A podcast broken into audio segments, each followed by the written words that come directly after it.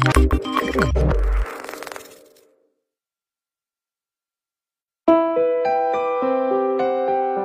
每日紧实照资讯全知道，欢迎收看由 The Time 推出的科技资讯栏目《科技 Time》。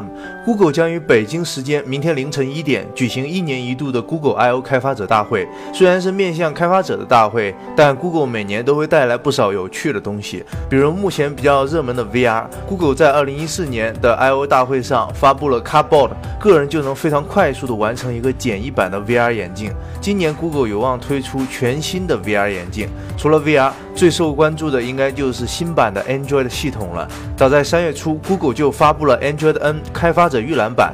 然而，关于 N 代表什么，仍然没有一个确定的答案。或许明天 Google 就能公布结果了。在大会到来之前，Google 公布了一款名为 Art Camera 的相机。该相机拥有千兆像素，是为谷歌文化学院定制，专门用于拍摄全球博物馆中的画作原图。相机可以自动进行拍摄，无需人工干预就能自动移动捕捉画面细节，这就节省了大量人工成本。只可惜该产品并不会进入消费市场。回到新机的消息上，昨天摩托罗拉在印度的新德里发布了 Moto G4 和 G4 Plus 两款新机，均采用5.5英寸 1080P 屏幕加骁龙617处理器，其中 G4 Plus 支持正面的指纹识别，并且加入了相位对焦和激光对焦功能。售价方面，G4 Plus 为13,499卢比，而 G4 暂时未公布。据外媒 VentureBeat 的报道，摩托罗拉计划弃用 Moto X 系列。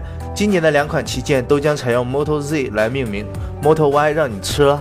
随后，著名的爆料大神 Everleaks 也在推特上证实了这一消息。今年已经有两家公司改名了，而且 HTC 十已经证实了换了马甲也并没有什么卵用。同为台湾厂商的华硕近期也要发布新机了。华硕近日发出了新品邀请函，并放出了金凤三的宣传视频。就在刚刚，安兔兔曝光了一款疑似金凤三 Max 的配置信息，搭载骁龙八二零处理器，屏幕分辨率为幺零八零 P，终于不再是英特尔了。按照惯例，除了手机外，华硕还会带来新的平板电脑和笔记本等多款新品。不出意外的话，又是清一色的英特尔。